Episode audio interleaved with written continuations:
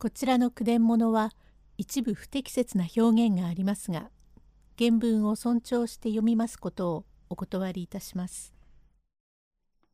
三竿比べ女学校お蝶の伝第11席鹿の八のおかげで二人は助かり手習いの後お蝶は徳次郎に父のことを話します。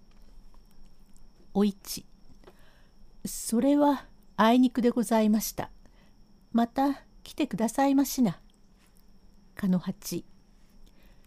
ゆうべから物を食わねえから腹すいてしようがねえがまんま一杯ごちそうになりてえな。おまんまなんぞはありませんよ。なければたくがええ。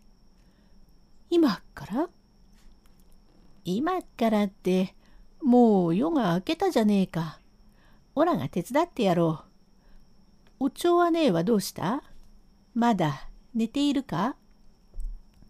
この声を聞くと等しくお蝶は「はいおじさんおいでなさい」と言いながら起きてまいりこれからお蝶も手伝い米を研ぎ味噌をすりおまんまを炊くことになりました。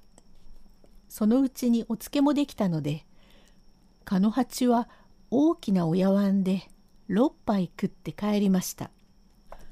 お蝶は弁当をこしらえ徳次郎を連れて手習いに参りました。お昼も済んで帰ってくる時にお蝶が徳次郎を琵琶首観音堂の後ろへ連れて参りました。これは西福寺の真向かいで坂のうちにただいまもってお堂がございまする。徳や、徳や、こっちへおいで。姉ちゃん、なんだい？観音様のお堂の後ろへ来て、どうするの？徳や、お前はゆうべよくねんねしていたから何も知るまいけれども、お父さんはゆうべ殺されてしまったよ。いや、そうかい？ちっとも知らなかったがどうして殺されたの？今の嘘のおっかあといつも遊びに来る流山の裕二という船頭と遠くからいたずらをしていたのだよ。何をおいたしたの？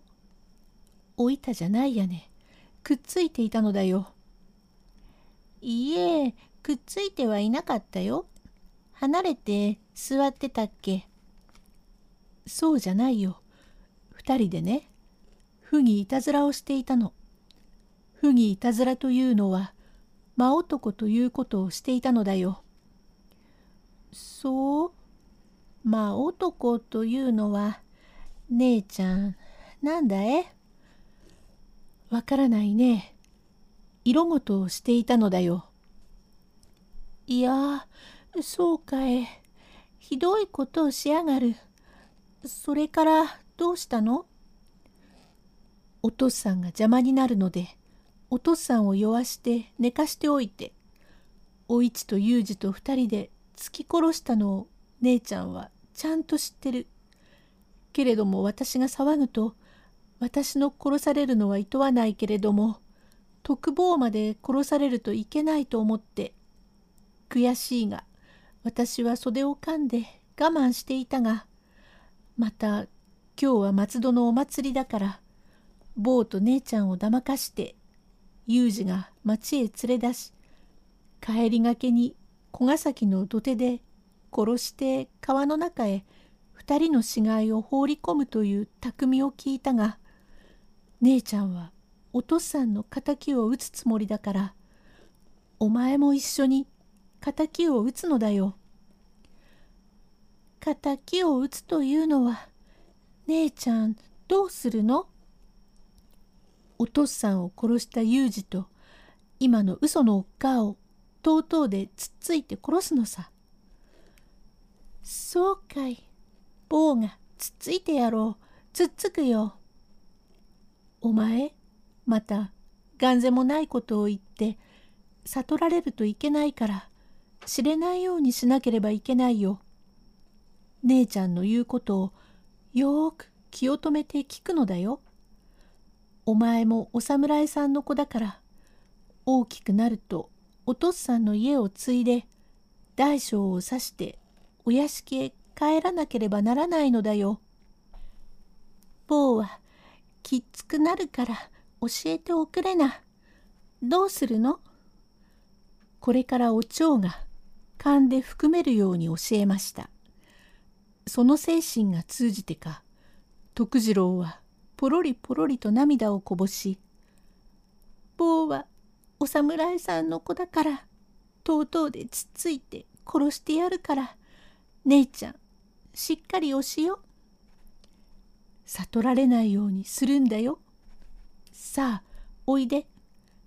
敵さえ撃てば姉ちゃんが坊に何でも買ってやるよ。今夜敵を撃ったら柿を買っておくれな。